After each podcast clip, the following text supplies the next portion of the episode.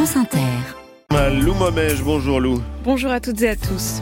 Le salon de l'agriculture se poursuit aujourd'hui. Le président du RN, Jordan Bardella, y est attendu après la visite sous tension d'Emmanuel Macron hier. Face à la colère du monde agricole, le président a notamment promis d'instaurer des prix planchers dans chaque filière. Les pays du G7 menacent la Russie de nouvelles sanctions économiques. La guerre va coûter encore plus cher à Moscou, préviennent-ils, alors que le conflit vient d'entrer dans sa troisième année. Hier, des milliers de personnes se sont rassemblées partout en France et en Europe en soutien aux réfugiés ukrainiens exemple à Limoges. Une réalisatrice franco-sénégalaise récompensée à la Berlinale hier soir, Mati Diop, a reçu l'Ours d'Or pour un documentaire consacré à la restitution d'œuvres volées au Bénin et exposées en France depuis le 19e siècle. France Inter. Face à la colère qui ne faiblit pas dans le milieu agricole, Emmanuel Macron multiplie les promesses. Chahuté au Salon de l'agriculture hier, le président a longuement discuté avec les exposants. Entre deux allées, Emmanuel Macron a notamment annoncé la mise en place de prix planchers pour la production agricole. Mais alors, de quoi s'agit-il exactement, Mathilde Bouquerel? Eh bien, ce sont des prix en dessous desquels les industriels de l'agroalimentaire ne pourront pas descendre dans leurs négociations avec les agriculteurs. Pour définir ces prix planchers, le gouvernement veut s'appuyer sur ce qu'on appelle l'indicateur de coût de production agricole, c'est-à-dire une estimation de ce que ça coûte pour un exploitant de produire son lait, sa viande, ses fruits, etc. Alors, cet indicateur, il existe déjà. Hein, ce sont les acteurs de chaque filière agricole, lait, viande bovine, fruits et légumes, etc., qui se sont mis d'accord pour le fixer Problème, selon les syndicats, jusqu'à maintenant cet indicateur n'était pas suffisamment pris en compte dans les négociations. Des syndicats agricoles qui sont globalement satisfaits hein, que le président de la République évoque l'idée des prix planchers, de la coordination rurale à la FNSEA en passant par la Confédération paysanne pour qui employer ce mot même de prix plancher est déjà une petite révolution. Mathilde Bouquerel pour France Inter. Aujourd'hui, c'est au tour de Jordan Bardella de se rendre au Salon de l'Agriculture. La, visite du président du Rassemblement national est redoutée par Emmanuel Macron. Hier, il fustigeait le RN comme le parti du Frexit, assurant que sans Europe, il n'y a pas d'agriculture en France. L'eurodéputé Valérie Ayer, pressentie pour être la tête de liste Renaissance aux élections européennes. Ancienne adhérente de l'UDI, Valérie Ayer a rejoint En Marche en 2017 avant d'être élue à Bruxelles en 2019.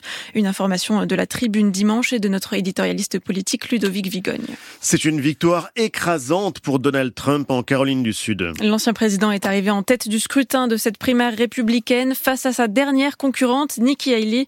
Malgré cette défaite dans un quatrième État, l'ancienne gouverneure de la Caroline du Sud refuse d'abandonner. Côté sondage, Donald Trump est donné gagnant dans tous les autres États.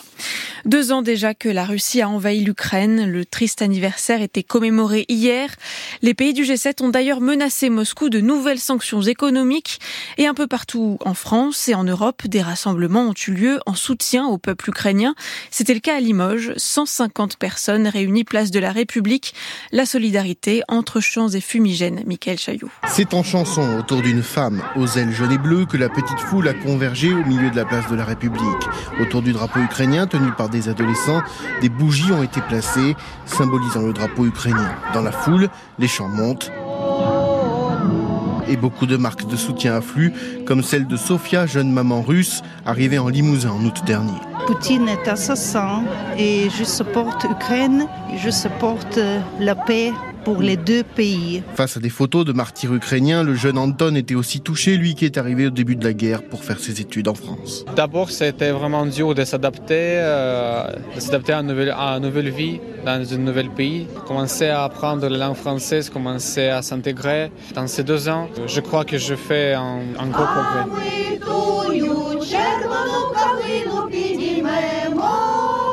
Jérôme, membre du bureau du a été très touché en filmant l'événement avec son portable. On avait déjà fait dans le passé euh, avec des chants, avec les enfants et, des femmes, mais cette année il y avait quelque chose d'un petit peu plus particulier, j'ai trouvé. Un peu plus d'émotion, euh, un peu d'espoir aussi, j'espère, dans tout ça. De l'espoir, qu'il n'y ait pas trop de morts, continue-t-il.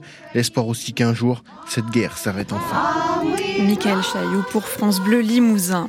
Les discussions se poursuivent pour entamer une trêve à Gaza. La situation humanitaire s'aggrave de jour en jour dans l'enclave palestinienne. 2,2 millions de réfugiés sont menacés par la famine selon l'ONU, faute d'aide humanitaire. La Berlinale a consacré hier soir le film Dahomey de la réalisatrice franco-sénégalaise Mati Diop. La cinéaste décroche l'ours d'or pour son documentaire sur la restitution d'œuvres d'art volées en Afrique par les anciennes puissances coloniales. La réalisatrice s'est là inspirée de la restitution de plusieurs chefs-d'œuvre volés au Bénin au 19e siècle et exposés à Paris au, musée du Quai Branly. À Berlin, Sébastien Baird. Le retour des œuvres au Bénin avait été célébré en grande pompe fin 2021. 26 pièces uniques pillées par les troupes coloniales en 1892, des statues de l'ancien royaume d'Abomey, le trône du roi Béanzin et des portes en bois sculptées. Savez-vous que des milliers d'œuvres béninoises se trouvaient hors du pays? Le sujet s'est imposé à la réalisatrice Mati Diop. J'ai immédiatement euh, voulu saisir ce moment qui me semblait incroyablement euh, important, même si j'ai pas réalisé tout de suite que 26 œuvres c'était si peu par rapport euh, aux 7000 œuvres qui devraient être restituées. Le principe éthique était de filmer ce retour depuis la perspective des œuvres, donc depuis la perspective africaine. Et c'est donc la statue du roi Guézo qui raconte en voix off son arrachement à sa terre, son exil loin du Bénin, puis son retour à Cotonou. C'est un chapitre de l'histoire méconnue, explique Habib Aondessi, l'un des acteurs du film. Beaucoup ne savaient pas qu'il y avait des œufs qui étaient pillés, parce que le système éducatif nous enseigne l'histoire euh, à l'occidental. Ce système a effacé tout ce qui nous rendait fiers et grands. Quand les avions s'est dit, mais nos ancêtres étaient des ingénieurs, ils étaient trop forts. Le film alterne le français et le fond, l'une des langues nationales du Bénin, car pour la réalisatrice, il était hors de question d'utiliser uniquement la langue des responsables de ce gigantesque pillage. Berlin, Sébastien Baer, France Inter. Le prix du Lèvre Inter fête cette année sa 50e édition. C'est Isabelle Huppert à la présidence et vous avez la possibilité de faire partie du jury. Vous avez jusqu'au 7 mars inclus pour envoyer votre candidature. 24 auditeurs de France Inter, 12 femmes et 12 hommes seront sélectionnés. Candidature à déposer sur le site de France Inter ou par courrier Livre Inter France Inter au 116 avenue du Président Kennedy, 75 220 Paris CEDEX 16. Allez, allez, deux petites semaines à vos stylos. C'était le journal de Lou Momège à suivre dans la prochaine demi-heure. Le bol de nature avec Denis Chessou, 7h moins le quart, les titres de la presse. Un peu de sport à 7h moins 10, on retourne arpenter le parcours du marathon des JO de Paris dans Regard croisé et un temps des séries très politiques avec Gabriel Attal au casting.